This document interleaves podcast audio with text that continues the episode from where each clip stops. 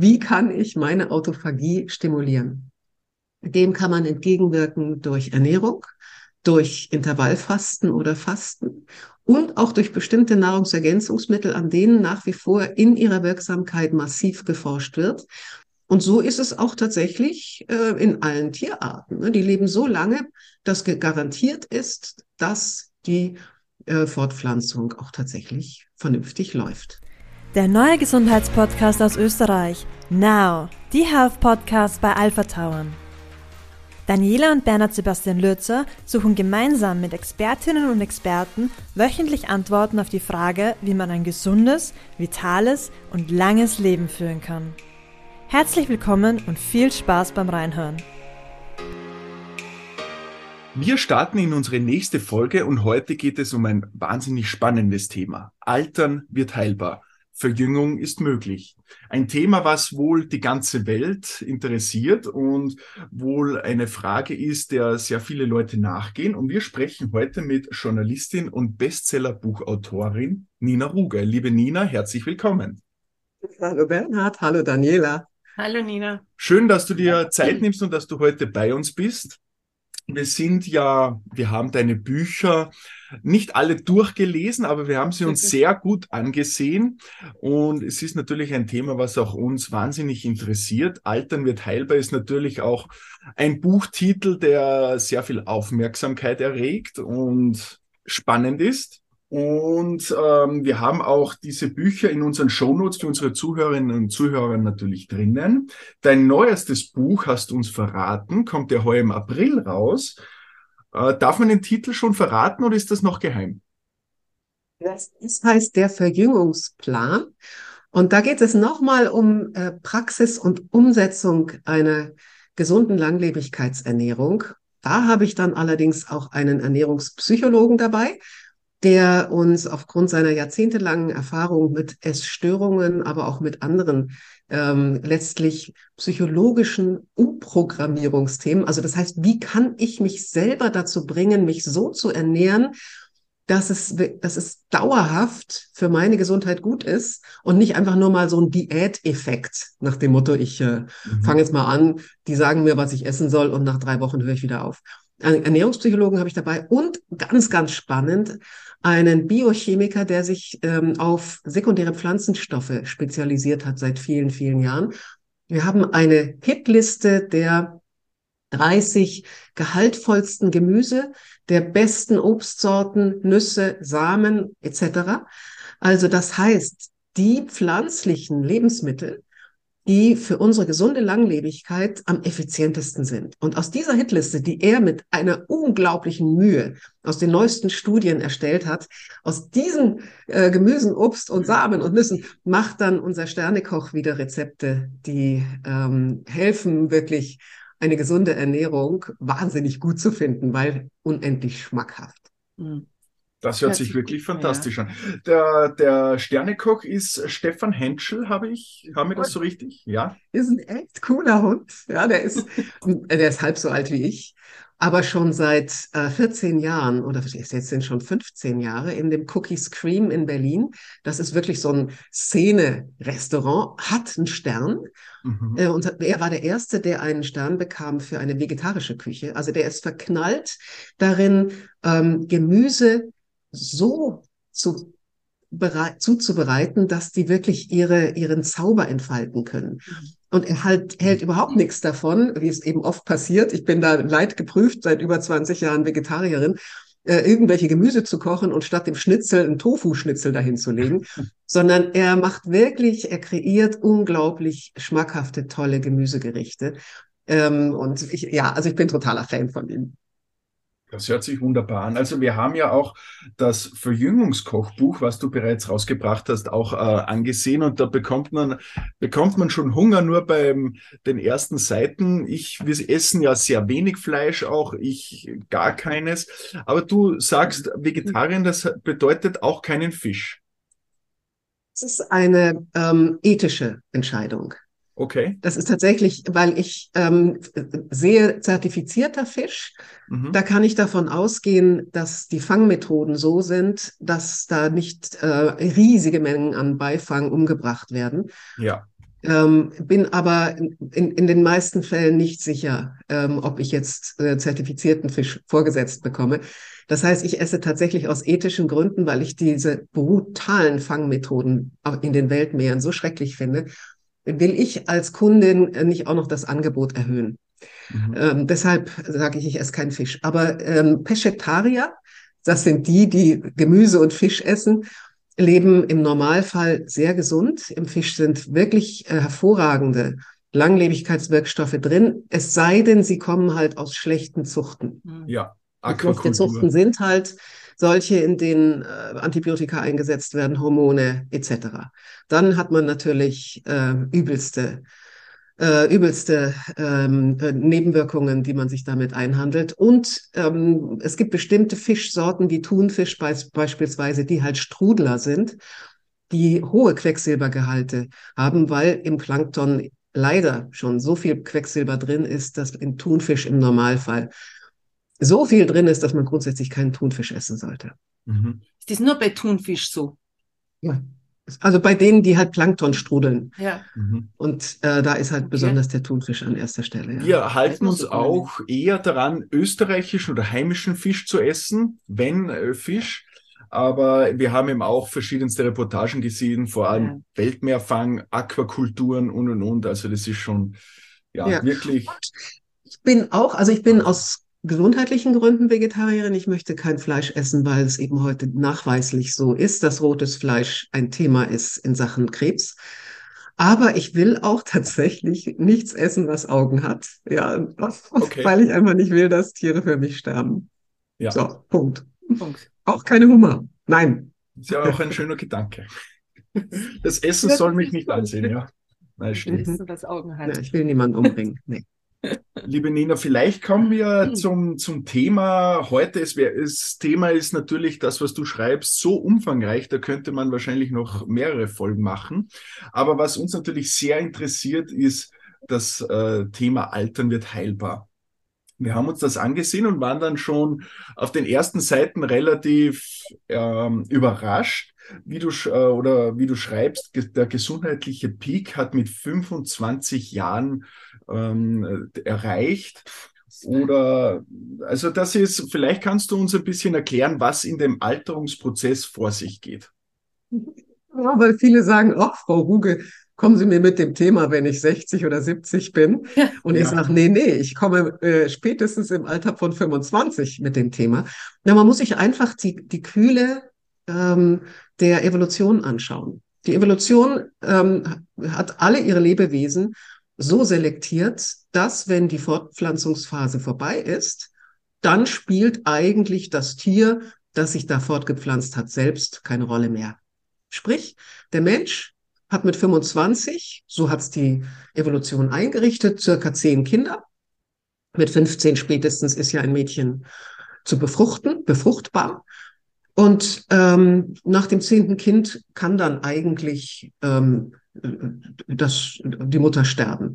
Da wir aber ähm, eine Art sind, die ziemlich lange Fürsorge für ihre Brut aufbringen muss, ist so der erste Abbauprozess tatsächlich beginnt so ab dem 25. Lebensjahr im Körper. Ab 35 wird er dann langsam messbar. Ab 45 sieht man, da, da sinken etliche Spiegel an lebenswichtigen Inhaltsstoffen oder Wirkstoffen im Körper so ab, dass es wirklich schon zu Beeinträchtigungen führt.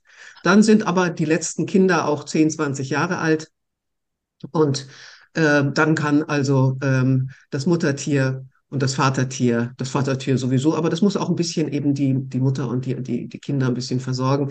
Die können dann gerne krepieren. Das ist die, das ist die Kühle der Evolution. Und so ist es auch tatsächlich äh, in allen Tierarten. Ne? Die leben so lange, dass garantiert ist, dass die äh, Fortpflanzung auch tatsächlich vernünftig läuft. Punkt. Und so beginnen die Zellkompetenzen. Und das ist eben ähm, ja, das Spannende letztlich der zellbiologischen, biochemischen, molekularbiologischen Forschung der letzten 10, 15 Jahre. Viel älter ist diese Forschung nicht. Die ersten äh, Erkenntnisse sind natürlich deutlich älter. Aber das, was im Augenblick so explodiert, weltweit, nur nicht in Europa, äh, das und natürlich auch in Europa, aber eben so vieles ist so streng reguliert, dass viele Forschungsansätze hier gar nicht stattfinden können. Das ist das, was ähm, alle elektrisiert, in, die in der Longevity, also in der, das ist der amerikanische englische Begriff, die, die Langlebigkeit, damit ist gemeint die gesunde Langlebigkeit. Die Forschungsergebnisse sind 10, 15 Jahre alt und die zeigen uns, was alles in unseren Zellen so langsam ab dem 25. Lebensjahr ins Trudeln kommt. Und als ich mich so intensiv mit dieser Thematik beschäftigt habe, muss ich auch sagen, bin ich zutiefst demütig geworden, weil es ist eine solch große zelluläre Intelligenz, die da in unseren Zellen am Werken ist, am Werken ist. Vielleicht ist ein Zehntel davon bis heute wirklich erforscht. Es ist so unglaublich, dass ich wirklich Albert Einstein nur zustimmen kann, der über das Universum sprach und sagte, es ist alles ein Wunder. Es ist alles ein Wunder. Und ähm, die Forschung ist diesem Wunder eben so langsam auf der Spur und bringt halt an den Tag, was an Zellkompetenzen im Laufe der Jahre alles schwächer wird. Und mhm. darüber können wir gerne grob sprechen. Soll ich, Bernhard? Ja, also das würde uns natürlich wahnsinnig interessieren, ja. weil wir wissen natürlich oder äh, wir wissen, dass im Körper viel automatisch funktioniert, also was wir gar nicht mitbekommen. Wir haben ja eine unglaubliche Summe gelesen, dass pro Sekunde 50 Millionen Zellen äh, erneuert werden und natürlich auch gleich so viele abgestoßen werden. Und das ist ja ein irre Prozess, der den ganzen pro Sekunde läuft und wir bekommen nichts mit davon. Ja, das ist, äh, auch das ist eben ein Wunder. 50 Millionen Zellen sterben ab und mit all ihren Zellorganellen, das sind also die kleinen Organchen dieser Zellen, sind unglaublich viele Wirkstoffe und, und Baustoffe da drin. Und das alles wird abgebaut, recycelt und dann in neue Zellen umgesetzt. Aber, und das ist vielleicht eben auch so interessant, was den Alterungsprozess betrifft, das ist nicht in allen Zellen der Fall, es ist in allen Organen der Fall sondern zum Beispiel im Gehirn, da findet keine, kaum Zellerneuerung statt. Der mhm. Herzmuskel, kaum Zellerneuerung. In unseren Muskeln dauert es 20 bis 30 Jahre, bis ein Muskel komplett erneuert wird. Mhm. Ähm, in unseren Nieren wenig Zellerneuerung. Und siehe da, das sind auch die Organe, die dann, wenn wir altern, Immunsystem übrigens, bestimmte Zellen, T-Gedächtniszellen auch, die, wenn wir altern, dann auch die großen Probleme machen, mhm. weil die Zellen sind so alt wie wir selbst. Während Darmzellen zum Beispiel, Hautzellen, viele andere Leberzellen erneuern sich permanent und zum Teil wahnsinnig schnell. Und das sind die 50 Millionen pro Sekunde. Aber andere eben nicht. Und mhm. Ähm, mhm. beides äh, hat Vor- und Nachteile. Ja, also zum Beispiel gibt es keinen Herzkrebs weil sich die Herzmuskelzellen nicht teilen. Und Krebs okay. entsteht Stimmt. meistens durch eine mutationsbelastete Teilung. Okay. Wenn die sich nicht teilen, kann das gar nicht passieren. Es gibt auch keinen richtigen Gehirnkrebs. Es gibt zwar das Gliablastom, aber dieser Krebs, der zum Beispiel ein Organ wie den Darm befällt oder die Prostata oder die vielen anderen Organe, die Brust, mhm. das sind Zellen, die sich eben häufig teilen. Und da wird die Zahl der Mutationen nimmt auch leider mit dem Alter enorm zu und deshalb steigt dann auch die Krebsgefahr, aber nicht in diesen Organen. Die werden dann aber leider alt und beginnen zu versagen. Das bedeutet jetzt für das bessere Verständnis, ähm, die Krebs entsteht bei oder durch die Zellteilung. Nicht nur. Also es gibt natürlich ganz andere, also so rum. Krebs entsteht durch Mutationen in unserer, Erbsubstanz, in unserer Erbsubstanz. Und da gibt es ganz viele verschiedene Auslöser. Aber wenn wir wissen, dass bei jeder Zellteilung ungefähr oder in, in jeder Zelle, so während sie arbeitet, finden schon mal um die 10.000 Mutationen, Strangbrüche, alles Mögliche in unserer Erbsubstanz statt. In jeder unserer Zellen. Und wir haben ein unglaublich tolles Reparatursystem. Das sind Enzyme die tasten unsere DNA. Das kennt ja jeder. Das ist dieser Spiral, diese Spiral-DNA mit den vielen Nukleotiden, die unsere, unsere gesamte Erbinformation programmieren. Die tasten die ab und alle Brüche, alle Mutationen werden ausradiert. Mhm. Die Zahl der, der Strangbrüche, der Mutationen, der Einzelmutationen nimmt aber im Alter so stark zu, dass die äh, Reparaturenzyme das gar nicht mehr schaffen. Das ist ein, eine Ursache. Dann kommt aber zum Beispiel UV-Strahlung dazu. Ne? Die macht diese, die macht noch viel mehr Strangbrüche. Es kommt dazu, wenn man raucht. Das, das ist eine Explosion an, an krebsfördernden, also mutationsfördernden Substanzen, die man dann in sich aufnimmt, vor allem in die Lunge etc. Aber eben wenn diese ähm, Errationen, Aberrationen, wie man das nennt, an weitere Zellen weitergegeben wird, dann habe ich noch mehr Zellen, die, die, die, die so mutiert sind. Und dann ist die Krebsgefahr natürlich erhöht. Dementsprechend hoch. Bedeutet jetzt, dass natürlich, wie du schon angesprochen hast, diese Alterskrankheiten ist man da schon in der Forschung so weit, dass man da rückschließen kann, dass das aufgrund der Zellen ist, dass das dadurch entsteht? Wir wissen heute, Altern beginnt in der Zelle. Das ist so. Und äh, ähm, in meinem ersten Buch habe ich mit dem Stammzellenexperten und Regenerationsmediziner Dr. Duscher, er hat es, ähm, diese, diese, finde ich, sehr griffige Gliederung äh, des Buches vorgenommen. Äh, wir haben es bezeichnet als die drei Zellkompetenzen, die mit dem Altern nachlassen. Und die eine Zellkompetenz ist die Erneuerung, das ist die Zellteilung. Und da geht es eben darum, was passiert, wenn sich, wenn eben zu viele Mutationen vorliegen, etc. Vor allem aber, wenn unsere Stammzellen, von denen wir ja auch Milliarden haben, wir denken ja immer Stammzellen, das sind so ein paar in unserem Körper, die erneuern alles. Nee, nee, das sind ganz viele. Und die altern anders als unsere Zellen, als unsere normalen Gewebezellen. Also, wenn die Stammzellen altern, haben wir ein Problem, ein Riesenproblem. Oder wenn wir Zombiezellen entwickeln. Und Zombiezellen sind sogenannte seneszente Zellen. Und die entwickeln wir auch im Alter immer mehr. Das sind Zellen, die, wir haben ja eben gesagt, 50 Millionen pro, pro Sekunde sterben, nennt man Apoptose. Das heißt, es ist der programmierte Zelltod. Das ist gut. Die Zellen haben ihren Dienst getan. Die haben vielleicht auch zu viele Mutationen im Zellkern etc. Die sterben ab und lösen sich auf. Das ist eine großartige Einrichtung der Natur. Leider ist es so, dass im zunehmenden Alter immer mehr Zellen zwar ihre Funktion einstellen, aber und sich auch nicht mehr teilen. Das ist sehr gut.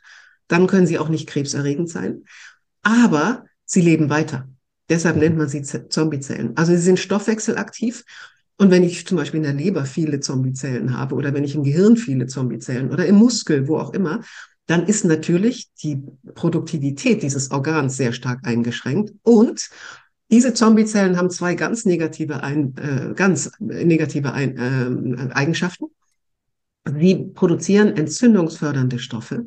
Mhm. Das bedeutet, dass das sogenannte Entzündungsaltern fortschreitet. Also alle entzündlichen Erkrankungen des Alterns gehen zum Teil zumindest stark auf die seneszenten Zellen zurück, die dann überall in unserem Körper entzündungsfördernde Stoffe absondern und auch Demenz, geht man davon aus, ist ein Entzündungsaltern partiell, aber auch ähm, Herz, manche Herz-Kreislauf-Erkrankungen und vieles andere mehr, entzündliche Gelenkerkrankungen.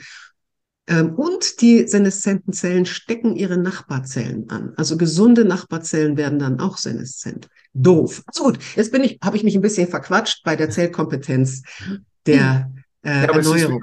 Es ist sehr interessant und ich muss auch äh, sagen, du hast das wirklich gut im, im Buch zusammengefasst. Die Leute sollen ja auch die Bücher kaufen. Ähm, aber ich kann mir vorstellen, dass das nicht so einfach war. Also du hast ja mit Dr. Dr. Dominik Duscher ähm, zusammengearbeitet. Und wie kann man sich das vorstellen? Du hast sozusagen die Studien von ihm bekommen und hast es dann verdeutlicht, weil ich finde zum Beispiel, dass du das wirklich sehr gut und verständlich äh, niedergeschrieben hast so in etwa war es. Der Dominik hat gesagt, also ähm, ich kann nicht populärwissenschaftlich schreiben. Ich bin Wissenschaftler. Meine, meine Schreibe versteht kein Mensch.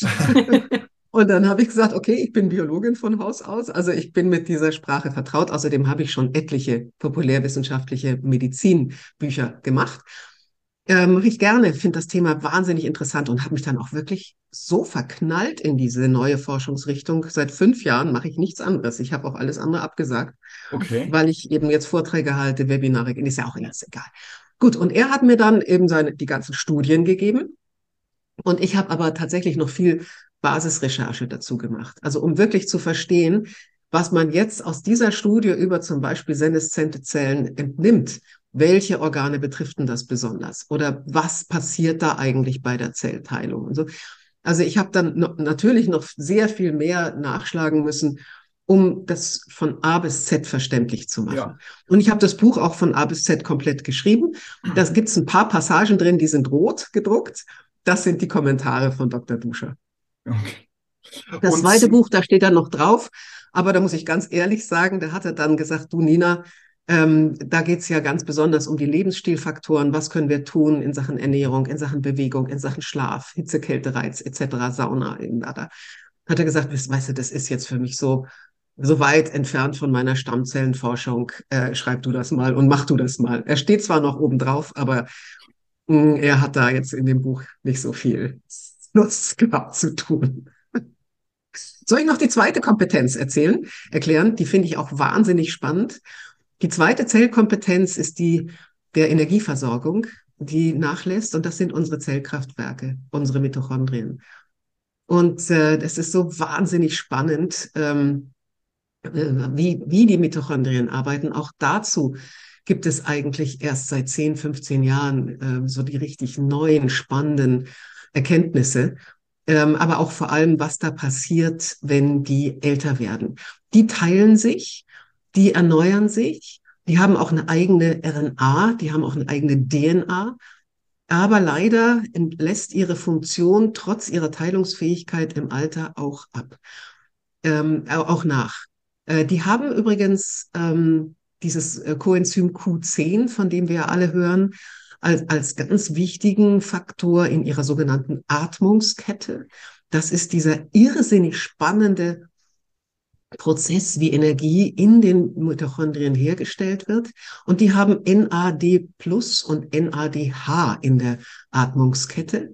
Das sind zwei Moleküle beziehungsweise Wirkstoffe. Das eine ist ein Coenzym, das andere ist auch ein Coenzym die in Milliardenfach unendlich viel in unseren Zellen vorkommen und die zum Beispiel lassen ab dem 45. Lebensjahr in ihrer Menge im Körper leider deutlich nach.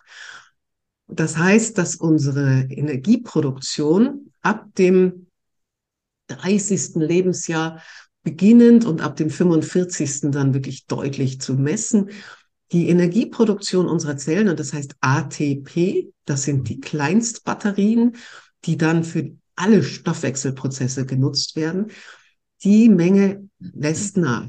Und wenn das, wenn das pro Jahr circa ein Prozent ist, und es beginnt schon so ab dem 30. Lebensjahr, dann kann man sich vorstellen, mit 65 sind das 35 Prozent. Das ist schon beachtlich. Dem kann man entgegenwirken. Dem kann man entgegenwirken durch Ernährung, durch Intervallfasten oder Fasten und auch durch bestimmte Nahrungsergänzungsmittel, an denen nach wie vor in ihrer Wirksamkeit massiv geforscht wird. Das Coenzym Q10 ist ja schon lange in Mode, mhm. hat eine ganz geringe Bioverfügbarkeit. Das heißt, wenn man die klassischen Tabletten einnimmt, die das Q10 enthalten, da scheidet man 90 Prozent wieder aus, weil das nicht gut im, im Dünndarm permeabel ist. Aber es gibt neue ähm, Ummantelungsmethoden, unter anderem nennt sich das Zyklodextrin. Es gibt auch schon Produkte auf dem Markt, die sind Zyklodextrin ummantelt. Es gibt aber auch sogenannte micellare Ummantelung. Es gibt Nanopartikelummantelung. Also da wird gerade ganz massiv dran geforscht mhm. dass man dieses Coenzym Q10 besser aufnehmen kann. Ich halte überhaupt nichts übrigens von so Q10-Cremes und all das. Mhm. Das dringt überhaupt nicht in die Haut ein und das ist äh, alles ein schöner, schöner, äh, damit verdient man viel Geld. Das zweite Molekül, der zweite, das zweite Coenzym, das ist eben das NAD plus NADH. Diese beiden Moleküle sind leider auch ab dem 25. Lebensjahr am Schwinden ähm, die kann man nicht in der Form, die sind überhaupt nicht bioverfügbar, die kann man nicht aufnehmen. Aber man kann sogenannte Pre Precursors aufnehmen, also Vorstufen. Die heißen NR und NMN in den USA, wo diese Forschung ganz massiv explodiert und es auch schon eine riesige Longevity-Bewegung gibt. Äh, da steht das schon auf dem Nachttisch von jedem Interessierten. bis ins Letzte die Wirksamkeit nicht nachgewiesen, aber mhm. auch alle Forscher, die sich damit beschäftigen, nehmen das. Das, heißt ähm, das ist Nikotinamitribosid oder eben Nikotin-Mononukleotid-Dingsbums. Also diese mhm. beiden Produkte, das NMN ist teurer als das NR, ich nehme das NR, die äh, sind, das ist absolut nachweislich, die sind gut bioverfügbar und die erhöhen im Blutserum den NAD-Spiegel. Also das sind schon mal zum Beispiel, wenn man so diese, dieses Ohnmachtsgefühl hat, eben, oh Gott, also die, die Zellkompetenz lässt danach schrecklich. Dann kann man auf jeden Fall schon mal davon ausgehen, ein bisschen was kann man über Nahrungsergänzungsmittel, ne, Lebensstil. Ich könnte auch jetzt Vorträge halten darüber, warum Fasten dazu eine ähm, Stabilisierung der Mitochondrienaktivität führt. Ich könnte auch über Bewegung, ähm, gerade eben Ausdauerbewegung, Krafttraining gar nicht so sehr. Krafttraining brauchen wir für andere, ganz wichtig für andere Prozesse im Körper. Aber das Ausdauertraining, das hilft unseren Mitochondrien massiv. Mhm. Ähm, aber das, ich, es ist jetzt wahrscheinlich, dauert zu lange, weil wir ja auch noch zu der dritten Zellkompetenz kommen wollen, oder? Genau. Soll ich dazu gleich was sagen? Ja, sehr gerne. Also es ist natürlich jetzt mal kurz zusammenfassend, ähm, hängt natürlich alles ein bisschen zusammen. Die Ernährung, die Bewegung, Regeneration. Aber du hast ja schon angesprochen, Nahrungsergänzungsmittel. Da ist es ja, das sollte man ja auch immer, oder wir sind da sehr so vorsichtig. Genau. Weil es doch schwierig ist, was nimmt man denn da? Vor der Industrie wird viel propagiert, beworben und es ist so eine Riesenpalette da. Kannst du noch mal vielleicht kurz zusammenfassen, was, wenn wir jetzt vor den Zellen sprechen, was da wirklich äh, Sinn macht auch vor allem? Also ich äh, finde es absolut richtig, was ihr sagt. Ähm, es ist, es handelt sich wirklich um einen Cowboy-Markt. Da wird ja. wahnsinnig viel Geld gemacht. Ähm, schon allein die Qualität von Nahrungsergänzungsmitteln ist ganz, ganz, ganz unterschiedlich. Also beispielsweise, äh, wenn man weiß, dass Nahrungsergänzungsmittel sind ja definiert als Extrakte von Lebensmitteln.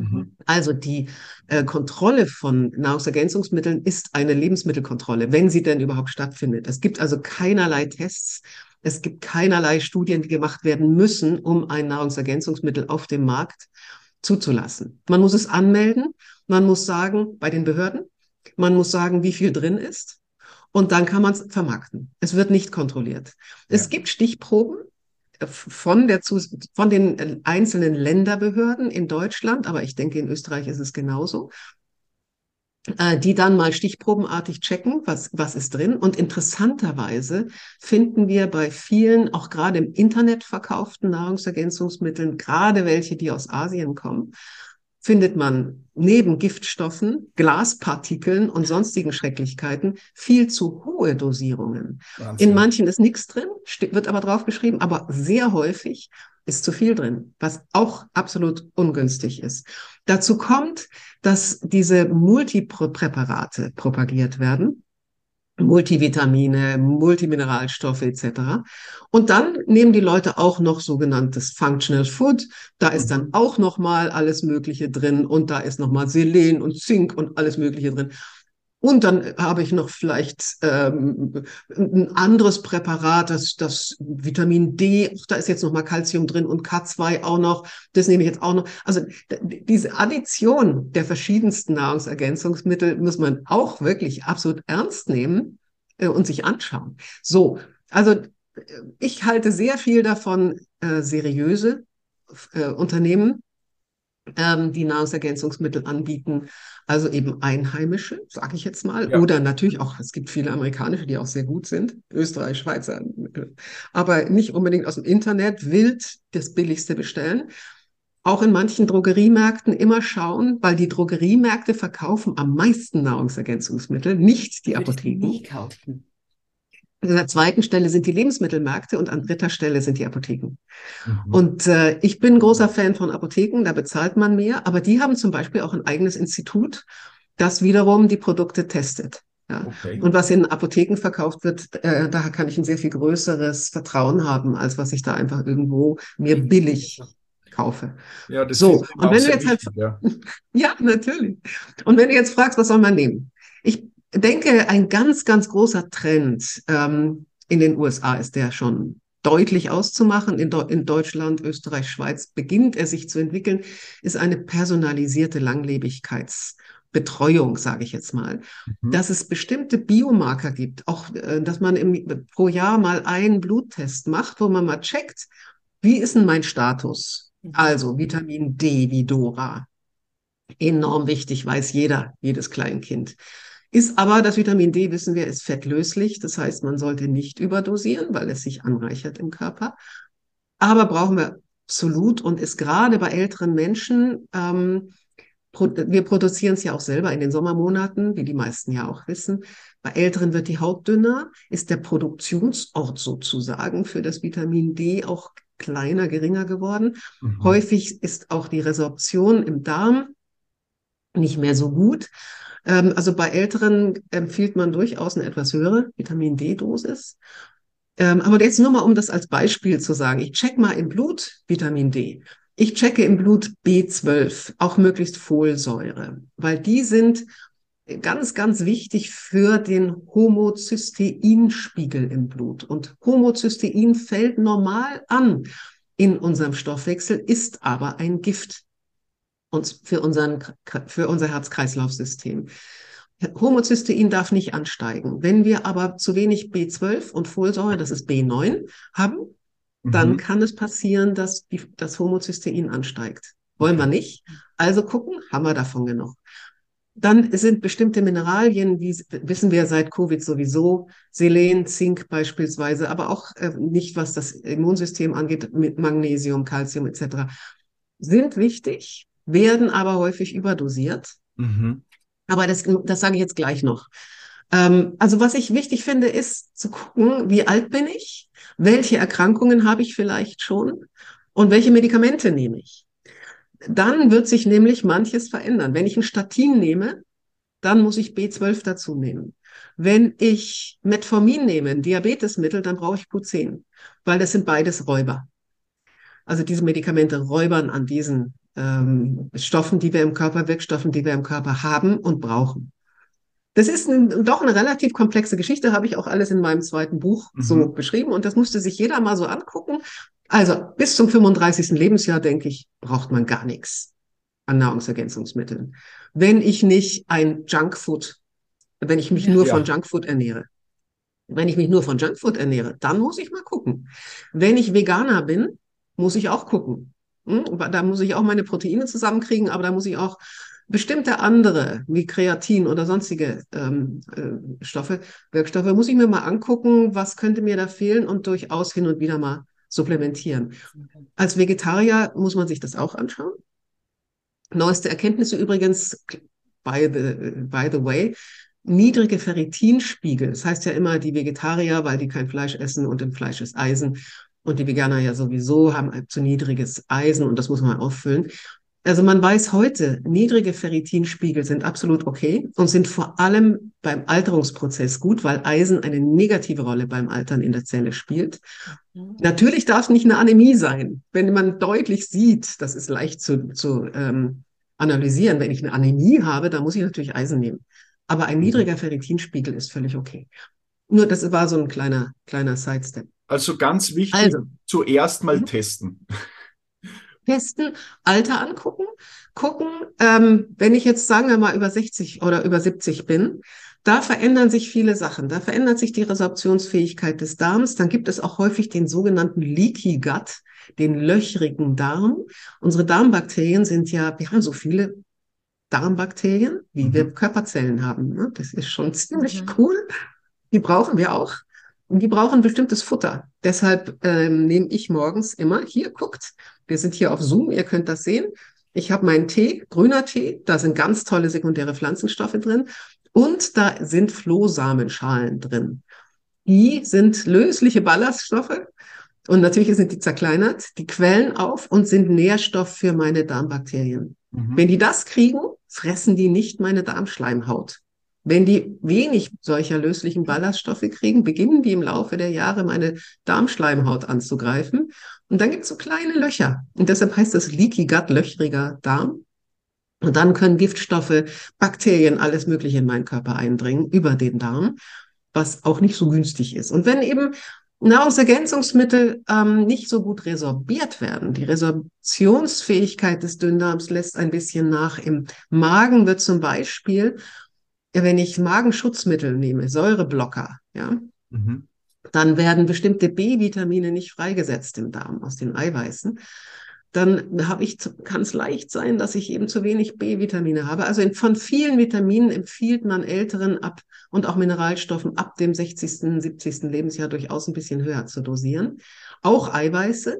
Viele Ältere essen grundsätzlich weniger Eiweiß. Häufig haben die ein bisschen Probleme mit den Zähnen und dann ist das ähm, ja, dann esse ich halt doch lieber das Süße, das so leicht oder Kartoffelbrei und so, das sind alles Kohlenhydrate. Also dann sollte man auch den, den Protein, äh, die, die Proteinzufuhr ein bisschen erhöhen. Wobei man heute, die neuesten Studien sagen, wir in den Industriegesellschaften essen zu viel Proteine. Mhm. Das ein bisschen reduzieren, weil auch die ganzen Diätbücher sagen einen ja immer, ersetzt Kohlenhydrate durch Proteine. Ja. Falsch. Langkettige Kohlenhydrate sind super und die sind in Gemüsen drin, die sind in Vollkornprodukten drin. Die brauchen wir unbedingt. Möglichst 40 Gramm Ballaststoffe am Tag, das ist viel. Und das ist im Fleisch ist null. In allen Fleischprodukten null Ballaststoffe. Also viel Gemüse, viel Vollkornprodukte, einmal an, am Tag tierisches Eiweiß, wenn man mag. Dazu gehört auch, ich esse auch eben Käse oder ähm, was weiß ich, Mozzarella oder Joghurt. Ähm, aber nicht zu viel, lieber pflanzliche Proteine. Die sind nicht krebserregend. Bei zu viel tierischen Proteinen gibt es deutlich, also gerade die Aminosäure Methionin, die in, gerade in fleischlichen Produkten drin ist, die steht stark im Verdacht, dass sie Krebs macht. Okay. Ähm, ja, also im Alter trotzdem ein bisschen mehr. und, und wenn Gemüse, dann eher grünes Gemüse, oder? Habe ich mal gehört. Also rotes, unsere Liste, die berühmte Hitliste der gehaltvollsten Gemüse, ja. Da steht tatsächlich der Mangold, der ist grün an erster Stelle, hat allerdings Oxalsäure zum Beispiel in relativ hoher Menge, die nicht so toll ist. Deshalb ähm, Mangold ist super, aber nicht jetzt nicht sagen, der ist an, an Stelle eins, also esse ich nur noch Mangold. Das wäre jetzt nicht so schick. Aber dann kommt auch ganz schnell der Rotkohl. Der mhm. ist, oh, ich glaube, auf Platz zwei, ja. Also rote Farbe, roter Chicory, rote Beete, diese äh, Farbstoffe sind extrem äh, positiv für unsere Zellfunktionen. Und das, äh, um überhaupt da mal äh, noch einen kleinen Exkurs zu machen, dass die sekundären Pflanzenstoffe, das sind die Stoffe, die nur Pflanzen haben, nicht wir Menschen, nicht die Tiere, Verstehen. dass die so gut sind für unsere Zellgesundheit das ist auch erst in den letzten 10, 15 Jahren am Erforschen. Und es gibt über 100.000 verschiedene. 10.000 sind in den Gemüsen und Obst und Nüssen und Samen drin. Und von denen ist auch nur ein ganz kleiner Teil erforscht, so in, dass in unserer Liste der besten Gemüse eventuell eben noch welche fehlen, weil die noch gar nicht erforscht sind. Okay. Aber das, zum Glück wird ganz intensiv dran geforscht und es gibt auch schon eine große internationale Plattform, wo die Studien alle zusammengefasst sind und der, an der hat Professor Eckert, der unsere Hitliste gemacht hat, auch sich orientiert, aber viele andere Studien auch selber gemacht. Und äh, da ist es wirklich gut zu schauen. Fenchel steht auch ganz vorne in der Hitliste. Und da muss man auch wiederum wissen, wie bereitet man die zu? Ja, weil ja. man eben das manche Inhaltsstoffe äh, wieder auswäscht durch langes Kochen und dann Kochwasser wegwerfen und dann ist das, da sind die Wunderstoffe dann alle weg. Alle weg. Du hattest jetzt vorhin schon vom Darm mhm. gesprochen und damit in Verbindung würde ja jetzt die dritte Zellkompetenz, die Entgiftung kommen. Ja. Und die findet eben nicht nur im Darm statt. Das ist absolut richtig. Durch unsere Darmbakterien wird unglaublich vieles eliminiert, umgebaut und dann zum Teil auch wieder dem Körper zu, zugänglich gemacht, was mhm. extrem toll ist, ähm, sondern in den Zellen. Das ist die wichtige, die Funktion der Zellentgiftung lässt im Alter nach. Und diese, dieser Begriff wird auch, denke ich, bald für jedermann eigentlich geläufig werden, die Autophagie. Autophagie, Auto selbst, Phagie, fressen, heißt, ich fresse mich selbst. Okay. Wir haben in den Zellen, also auch das ist wieder so ein Wunder, verschiedenste Systeme der Entgiftung. Du willst was sagen? Nein, also Oder? ich, ich habe ah, eben gelesen, du hast es so als Müllabfuhr, zelluläre Müllabfuhr ja. äh, bezeichnet und ja. das habe ich ganz witzig gefunden. Ist, ist aber nicht ganz richtig. Kann. Es ist nicht ganz richtig. Es ist ein schönes Bild, aber es ist eine, eine letztlich ein Wertstoffhof. Es geht nämlich auch ganz stark um Recycling. Es geht darum, dass die Zelle in der Lage ist, und das wäre auch sonst eine völlig ineffiziente Geschichte. Also wenn unsere Abfallsysteme in unseren Kommunen so organisiert wären wie unsere Zellen, dann hätten wir echt das perfekt, ein, ein, eine super Kreislaufwirtschaft. Also die, es ist tatsächlich so, dass die verschiedensten Systeme der Autophagie in unseren Zellen in der Lage sind, in kürzester Zeit alles, was nicht gebraucht wird, äh, nicht mehr gebraucht wird oder was falsch produziert wird. Man muss sich zum Beispiel auch vorstellen, die Enzyme, die in unserem, in unseren Zellen produziert werden, die, die so wichtig sind für unsere, für alle Stoffwechselfunktionen. Das sind ja hochkomplexe Proteine. Die haben dreidimensionale Faltungen, unglaublich viele verschiedene Aminosäuren in sehr genauer Reihenfolge die werden in größter Menge in verschiedensten Zellen spezialisiert hergestellt. Und nur von, von manchen sind nur 20 Prozent einsatzfähig, 80 Prozent des Ausschusses, weil die so komplex sind. Die müssen sofort wieder recycelt werden. Die werden entdeckt. Also wenn ich das System mit den Chaperonen erkläre, dann sind wir jetzt kommen wir zu weit. Aber es ist einfach so toll. Die werden markiert, funktionieren nicht richtig. Aha, markiert, kommen in die Schreddermaschine. Das ist ein sogenanntes Proteosom. Da kommen nur die Eiweiße rein. Und da werden die am Anfang dieses Proteosoms, werden die durch kleine Enzymscheren klein gehackt. Und dann kommen die einzelnen Peptide unten raus. Und die werden dann gleich für das nächste Protein wieder eingesetzt in derselben Zelle, um ähm, die richtigen Proteine und Enzyme herzustellen. Dann gibt es für alle anderen Stoffe, für die Fette, für die Kohlenhydrate, für die, nehmen wir mal an, das Beispiel habe ich in meinem Buch, ich habe einen Schreck. Ja, ich erschrecke mich total, falle hin vielleicht, habe ich einen sofortigen Ausstoß an Adrenalin. Mhm. Meine ganzen Körperzellen werden überschwemmt von Adrenalin und dann kommen die ganzen, die Gefäße ziehen sich zusammen. Ich bin unheimlich alert, mein Magen-Darm-System wird stillgelegt, etc. Ja, das muss aber in kürzester Zeit wieder aufgehoben werden. Die ganzen Adrenalinmoleküle müssen abgebaut werden in unheimlich vielen Zellen. Das passiert durch die Autophagie dann werden diese Moleküle in die Autosomen, Autophagosomen heißen die. Wenn man sich das anschaut, ist auch wieder so toll. Das ist ein Bläschen. Da kommen die, die, die, die entstehen, bilden sich um all die Dinge in unserem Körper, in unseren Zellen, die wir nicht mehr brauchen. Auch zum Beispiel Teile von Mitochondrien. Heute wissen wir nicht das ganze Mitochondrium. Unser Zellkraftwerk wird eliminiert, wenn es nicht funktioniert, sondern nur der Teil, der nicht mehr funktioniert. Das schnürt sich ab.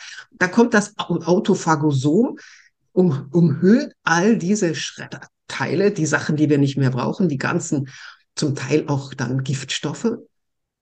Und dann kommen Lysosome. Das sind kleine Säckchen, in denen ein Cocktail von 500 verschiedenen Enzymen drin ist. Und die sind richtig gefährlich. Wenn sich dieses Bläschen einfach mal so in der Zelle öffnen würde, würde es alles zerstören. Aber das passiert nicht, weil in diesem Lysosom ist ein ganz anderer pH-Wert. Der würde dann, auch wenn das zerstört würde, da wären die ganzen Enzyme nicht wirksam. Also, aber jetzt geht, geht dieses Lysosom an das Autophagosom dran mit dem ganzen Müll dockt an und der Inhalt dieses, also 500 Enzyme gehen in das Autophagosom rein und dann wird alles, was da drin ist, in seine Grundbestandteile zerlegt. Und dann haben wir so kleine Grundbestandteile, dann löst sich irgendwann das Autophagosom wieder auf und all die Grundbestandteile können wieder für den Stoff, Stoffwechsel verwendet werden. Es ist ein Wunder. So. Und das lässt nach im Alter. Das heißt, es kommen dann man sieht das auch. Das sind die sogenannten Altersflecken zum Beispiel. Das ist nur ein Prozess, der dann einfach hm, stattfindet. In diesen Autophagosomen lagert sich ein, ein Stoff ab. Jetzt habe ich gerade, ich habe den immer präsent, jetzt habe ich gerade vergessen, wie er heißt. Der ist gelb gefärbt und sehr fettig. Vielleicht komme ich auch noch gleich drauf, wie er heißt. Und diese Flecken sind leider, und, und die bleiben da drin, die lassen sich nicht mehr auflösen. Und diese äh, dieses, ähm, diese, diese Farbstoffe, die gelben, Lupo, ja, Lipofuscin heißt das. Lipofuscin, genau. Lipofuscin. Die lassen sich nicht auflösen. die bleiben in den Zellen. Die stören dann auch. Die, die bleiben, die werden einfach eingelagert und die stören die Autophagie. Und die sieht man eben nicht nur auf der Haut, die sieht man auch auf den Organen. Die sind auch, die sind überall, leider. Das ist nur ein Aspekt der nicht mehr gut laufenden ähm, Autophagie. Okay. Die Zellen arbeiten langsamer, weil sich doch Müll ansammelt, weil sich insgesamt viele dieser hochpräzisen Prozesse nicht mehr auf Dauer aufrechterhalten lassen. Und eben auch da ist das Thema, wie kann ich meine Autophagie stimulieren? Und da gibt, wird ganz, ganz intensiv dran geforscht. Da gibt es auch etliche neue Stoffe, von denen man sehr stark davon ausgeht, dass die helfen. Unter anderem ähm, der ist 60 Jahre alt, das Metformin, das ist ein Diabetesmittel, das schon seit 60 Jahren auf dem Markt ist und absolut gut verträglich. Ich nehme das auch, ist okay. aber halb legal, weil in Deutschland ist es verschreibungspflichtig. Ich kaufe es immer in Italien, da kriegt man es so. Äh, das ist ein Mittel, das die Autophagie ansch anschiebt, ja, als Diabetesmittel. Dann gibt es, ähm, aber dennoch, es gibt jetzt schon andere, ähm, von denen man forscht und davon ausgeht, dass, die Auto, dass sie die Autophagie anschieben. Erstmal grundsätzlich schiebt die Autophagie das Fasten an und das Intervallfasten. Das mache ich auch. Ich frühstücke nicht. Bei mir gibt's immer den grünen Tee mit, den, mit dem äh, einen Esslöffel flach gestrichen, äh, den, den äh, Flohsamenschalen. Ähm, Intervallfasten pusht die Autophagie also es, man, man muss kein Metformin nehmen. Das, ich will, bin jetzt also nicht die, die Protagonistin der Metforminindustrie. Nur man weiß eben, dass es diese sogenannten ähm, Fastenmimetika, das sind die Nachahmer des Fastens, jemand, der das nicht schafft mit dem Fasten, dass die eben auch eine Autophagie stimulierende Funktion haben. Dazu gehört auch das Spermidin. Spermidin ist eine ganz spannende Substanz, die jetzt sehr, sehr modern geworden ist, die aber erst seit kurzem beforscht wird, aber sehr intensiv weltweit. Spermidin klingt interessant, ist auch im Sperma entdeckt worden, ist äh, in allen pflanzlichen, tierischen, bakteriellen Zellen sowieso da. Also es ist von der Evolution offensichtlich nie weggemändelt worden, scheint eine große Rolle zu spielen äh, auch eben bei der Autophagie-Stimulierung. Mhm. Und man äh, ist jetzt an äh, Forschungsvorhaben, ähm, wo man schaut, ähm, in den Zellen, die sich nicht teilen. Ich hatte es ja vorhin gesagt, Gehirnzellen, Herzmuskelzellen, Nierenzellen, Gedächtniszellen des Netzhaut, Immunsystems ich, etc. Bitte? Die Netzhaut, glaube ich, habe ich gelesen. Netzhaut auch. Mhm. Ob das eine Wirkung hat, ähm, natürlich eine sanfte Wirkung, weil es ist ein Nahrungsergänzungsmittel. Es, wir haben es im Körper, wir produzieren es selber, wir nehmen es zu einem Drittel über die Nahrung auf. Unsere Darmbakterien produzieren es auch. Aber auch hier haben wir schon definitiv nachgewiesen, ab dem 25. Lebensjahr lässt, sinkt der Spiegel des Spermidin. So früh. Spermidin ist relativ gut ähm, bioverfügbar. Deshalb nehme ich das auch. so. ähm, weil ich weiß, es erhöht die Autophagie. Es sind jetzt ein paar Studien auf den Markt gekommen, die zeigen, die Kognition, das war an der Charité in Berlin, die Kognition, die kognitive Leistungsfähigkeit ist durch die Dosis, die den Probanden gegeben worden ist, nicht äh, äh verbessert worden. Äh, man geht jetzt davon aus, dass man wahrscheinlich ein bisschen mehr geben muss. Mhm. Aber das ist jetzt wieder ein Spermidin-Thema. Äh, die Dosis ist ähm, nur ein Milligramm am Tag gewesen. Wir produzieren aber 13 am Tag oder wir brauchen 13 am Tag. Dann ist eins wahrscheinlich ein bisschen wenig. Gut, also ähm, Auto, Autophagie-Booster ist auch Sport. Wer hätte das gedacht? Bewegung, Sport. Ähm, läuft alles über das, äh, auch das wird irgendwann mal in den, in den Schulunterricht eingehen, über den sogenannten mTOR-Steuerung in unseren Zellen. mTOR ist sozusagen der Schalter, der in unseren Zellen sagt, baue ich jetzt Eiweiß auf, baue ich äh, alles auf in meinem Körper oder baue ich ab, baue, komme ich jetzt in den Sparmodus. Und dieser mTOR-Schalter wird immer meistens durch leichten Stress aktiviert. Zu wenig zu essen, Sport ist leichter Stress oder zu, zu heiß, zu kalt. All diese Reize führen dazu, dass mTOR-Schalter sagt, Moment, wir brauchen jetzt Nährstoffe, ich schalte um auf Verbrennung und Zerkleinerung, nicht Verbrennung, Zerkleinerung von allem Müll in meiner Zelle, was ich nicht unmittelbar brauche. Reinigung äh, ist ein toller Effekt. Und zum Zweiten, es werden nicht zu viele Fette eingelagert, es wird nicht zu viel aufgebaut, sondern es wird eher auch mal Fettpolster abgebaut. Das ist ja auch ein positiver Total spannend. Das war. Aber zum Thema Intervallfasten, du machst das, habe ich mal irgendwo gehört, glaube ich, äh, dreimal die Woche. Nein, jeden Tag. Jeden. Aber ich mache es falsch.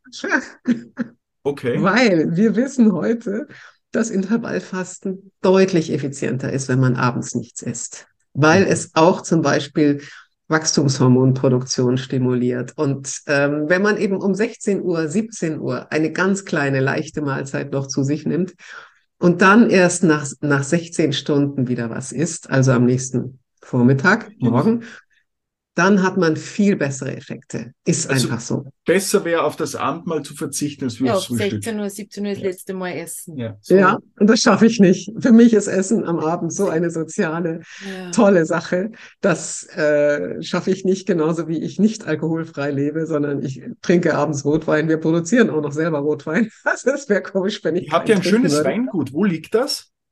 Das liegt äh, in der nördlichen Toskana. Das ist jetzt nicht die klassische Weingegend, aber wir sind, weil wir auch Weinfelder im Süden haben, Mhm. äh, wir sind hier schon mehrfach ausgesehen, haben viele Punkte, ähm, und so sind, sind, also produzieren jetzt fünf verschiedene Weine. Das ist ein Boutique-Weingut mit äh, einem Grand Tuscan, aber auch mit Weißwein, mit einem reinen Vermentino. Wir aber auch mit einem Sangiovese und so. Also ja, und wenn ich die nicht trinken würde, dann ähm, wäre das, wäre das nicht in Ordnung. Aber es liegt nicht nur darf daran, man dass sich wir schon gönnen. ja. So, wenn Aber man, gut, es wäre besser, ich würde keinen trinken. Ja. Und ich würde abends nichts essen. Das schaffe ich nicht. Das, das kriege ich nicht hin. Und sei es nur mit meinem Mann zusammenzusitzen und, und ein Glas Wein zu trinken und was zu essen am Ja. Abend. Ich ja. brauche das einfach. Basta.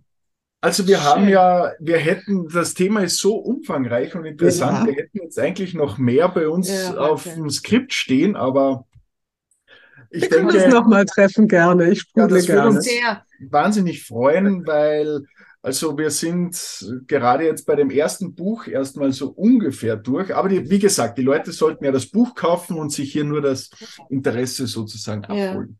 Also wir werden die Bücher auch Ja. bei uns dann ausstellen. Und was eben vielleicht, um Lust zu machen auf, auf Ja. neue Themen, also dass das ganze Feld der sekundären Pflanzenstoffe, der Gemüse und der Obstsorten, was da eigentlich alles drin ist und wieso es Sinn macht, sich zu 80 Prozent gemüsebasiert zu ernähren. Mhm. Das ist wirklich eine massive Umstellung der Ernährung. Ich mache das jetzt seit drei Jahren, dass ich mich wirklich so umgestellt habe. Als Vegetarierin war ich ja sowieso schon ganz massiv so unterwegs, dass ich Intervallfaste und 80 Prozent gemüsebasiert esse. Das, und wie man sich da auch umstellen kann, wie man sich da selber mit dem Ernährungspsychologen, war, war das wirklich eine ganz, ganz spannende Reise äh, für das nächste Buch. Die, das, da ist der Professor Klotter ja drin. Also das finde ich auch ein, ein unglaublich äh, interessantes, spannendes Thema. Wie gehe ich auch damit um, wenn ich im Restaurant bin, wenn Eben. ich auf Reisen bin, Ja. wenn andere mich einladen, etc., wenn die Familie nicht mitmacht und so. Das, ähm, das sind alles Themen, mit denen ich mich seit langem beschäftige und die auch Gesellschaftlich auch sehr wichtig sind. Aber die steht alles im neuen Buch dann drinnen, so wie für steht genau irgendwo. Siehst Bin ich schon gespannt. Das wird das, wird das nächste sein, was man Sehr dann. spannend. Mhm. Aber auch das Thema Hormonersatztherapie, das habt, wolltet Ja. ihr ja auch noch ansprechen. Auch das ist ein, ein ganz, Ja, ganz das spannendes, ist ist ja ein emotionaler Glaubenskrieg, der da ausgebrochen ist. Und ich bin da ganz klarer Meinung, pro Horm- Hormonersatztherapie, Risikopatientinnen natürlich ausgenommen. Ähm, Und da stehen wirklich alle Forschungsergebnisse der letzten Jahre absolut dahinter. Mhm. Aber es wird immer noch in den Leitlinien für die Gynäkologen davon gesprochen, lasst das mal, die Finger davon. Ähm, was da in den Stammzellen passiert, ist so spannend. Ähm, das ist so ein Verjüngungseffekt. Aber auch das äh, müssen wir beim nächsten Mal besprechen. Ja, Ja, bitte darum, denn gerne. vor allem die Stammzellen, ja, das hätte uns auch mal interessiert. Ist der Ja. Stammzellenforschung ist ja ein sehr junger Forschungszweig, ist, soweit wir das Ja. gesehen haben. Glaube ich, Und ich ja habe schon zwei Stammzellen. Ich habe selber schon zwei Stammzellentherapien gemacht. Ja, Okay, könnte ich auch davon erzählen. vielleicht beim nächsten Mal. Ja, würde uns Ja, wirklich sehr wirklich. Das freuen. ist jetzt ein Cliffhanger. Bist du eher, also wir haben das eingangs ja schon mal so kurz gefragt, eher ein Sommertyp oder ein Wintertyp oder welche Jahreszeit ähm, liegt dir am meisten? Jedes. Frühling und Sommer. Und äh, lebe ja auch im Sommer in der Toskana, habe das große Privileg, Ja, wofür ich sehr dankbar bin. Und ich liebe diese frühen Sonnenaufgänge. Ich liebe die diese Düfte, ähm, egal jetzt ob in der Toskana oder in, in, in, äh, anderen Regionen. Und diese, diese Wärme, ich sage immer, ich war im früheren Leben ägyptische Tempelkatze. Ich liebe trockene Wärme. Und die Tempelkatzen haben dann auch noch die Opfergaben essen können, äh, jeden Tag, also wurden gut versorgt. Ich glaube, das wäre so eine Identität, die gut zu mir passt. Sommer. Schön. Und Dario, Ja. du bist ja jetzt in der Ernährung so stark drinnen. Verrätst du uns, was dein Lieblingsessen ist? Es ist tatsächlich auf dem Titel des Buches, das Verjüngungskochbuch. Das ist dieses Brokkoli-Gemüsegericht, Das ist doch geil. weil das ist mit Apfelsüße gemacht. Das schmeckt nämlich ähm, ungewöhnlich raffiniert. Und Brokkoli ist ja eigentlich erstmal so ein Gemüse, da denkt man, oh Gott, wie langweilig. Und wenn man das wirklich nach dem Rezept von dem Stefan Henschel macht, ist es eine unglaublich schmackhafte Gemüseernährung, die, die ein Erlebnis ist. Und sonst esse ich jeden Tag mittags einen frischen Salat. In Italien haben wir einen eigenen Gemüsegarten. Äh, direkt aus dem Garten, möglichst bunt und möglichst bitter, weil die Bitterstoffe sind halt die besonders guten und ich liebe Bitterstoffe. Ich liebe Kapern. Ich liebe Artischocken. Ähm, und dann habe ich auch gerne gerüstete, geröstete Kürbiskerne dazu und viele, viele Kräuter, die, die verschiedensten Kräuter. Aber gerne auch ein Ei. Wir haben auch Hühner und, so.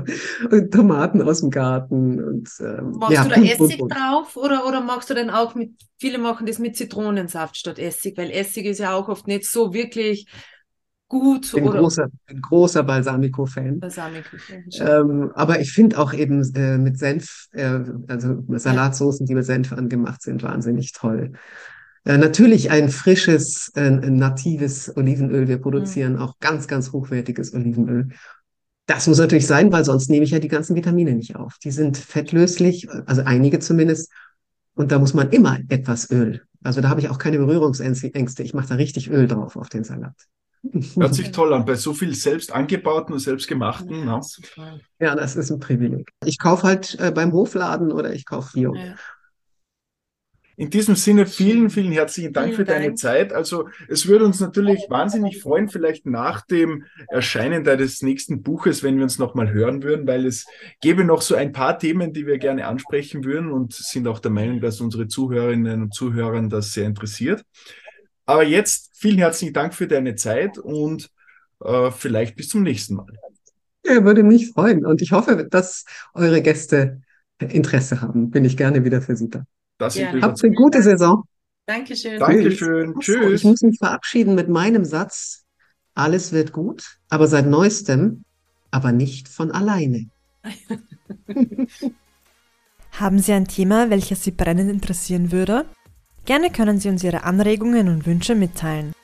Wenn Ihnen diese Folge gefallen hat, freuen wir uns über eine positive Bewertung auf den diversen Plattformen. Abonnieren Sie unseren Podcast, um keine Folge mehr zu verpassen. Bis bald und bleiben Sie gesund.